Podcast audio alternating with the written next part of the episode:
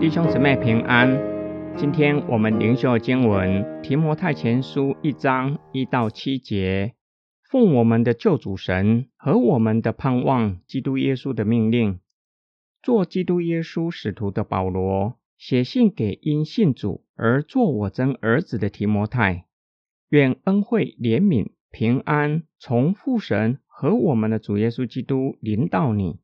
我往马其顿去的时候，曾经劝你留在以弗所，为要嘱咐某一些人，不可传别的教义，也不可沉迷于无稽之谈和无穷的家谱。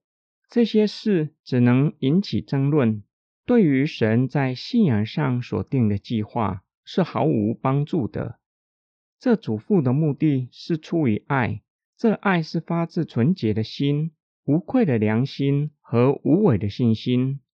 有一些人偏离了这些，就转向无意义的辩论，想做律法教师，却不明白自己讲的是什么，主张的又是什么。救主神在其他书信未曾使用过，保罗大都使用神或父神救主，通常用在耶稣基督的身上，在这里将两个词放在一起。很有可能强调父神就是拯救的主，或是要强调耶稣基督的神性。我们的盼望基督耶稣，说明耶稣是犹太人素来所盼望的弥赛亚。保罗奉弥赛亚的命令做使徒，在祝福之后，保罗劝勉提摩太要处理假教师的问题。第一个吩咐就是禁止他们传异端，第二个吩咐。不要听从假教师他们所说的，他们喜欢讨论不着边际的神话和家谱，可能指这些乃是从旧约的家谱延伸出来无稽的神话或教训，对信仰和认识神的救赎计划不仅没有任何的帮助，只会起争论而已。保罗并且说明，他的吩咐乃是出于爱。这样的爱乃是源自于纯洁的心、无愧的良心和无伪的信心，暗示心已经被上帝洁净，没有任何不圣洁的动机。良善的良心指良心受神规范，无伪的信心指对上帝的委身，或是从信仰而来，能够分辨是非善恶的态度。反观假教师。他们已经偏离了这些，却是想要做众人的老师，教导人律法，只会让他们陷入无穷尽且是无意义的辩论，并且连自己都不知道自己所说的是什么意思，就像鹦鹉学人讲话，却不明白话语真正的意义。今天经文的默想跟祷告，今天读了保罗给提摩太的劝勉。让我想起很多年前听过的信息，讲员以马太福音耶稣的家谱作为主题经文。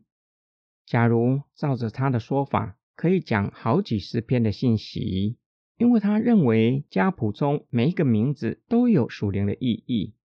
再加上他们的事迹，可以讲很多篇激励人的信息。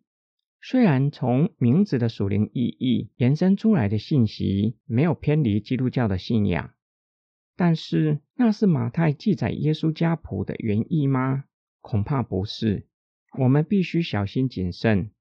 有一些看似吸引人的，却是不着边际，对救恩计划和信仰不仅没有帮助，甚至可能偏离信仰的根基。最近对普世教会回到犹太传统感到忧心。从犹太传统认识基督教信仰是一回事，不可讳言，犹太传统与基督教的信仰具有延续性。对节期的认识确实可以帮助我们明白新约，例如赎罪祭，甚至具有犹太传统的新约书卷，需要从犹太传统来理解。例如约翰福音，但是回到犹太传统又是另外一回事。最近听到有人说道，不守住棚节，也就不会降下圣灵的恩雨。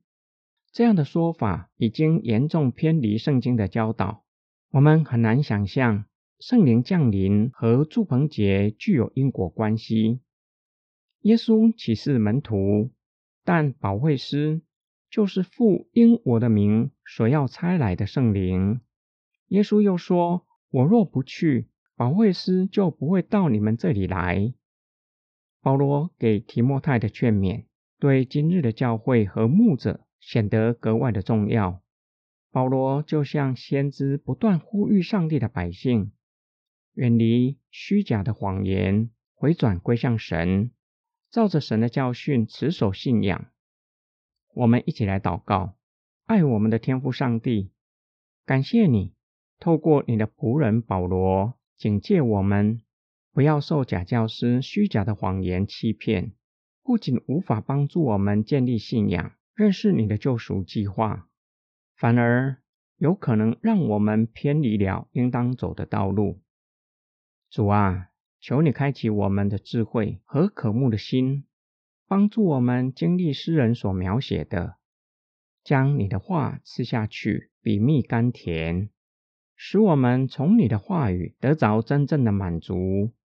我们奉主耶稣基督的圣名祷告，阿门。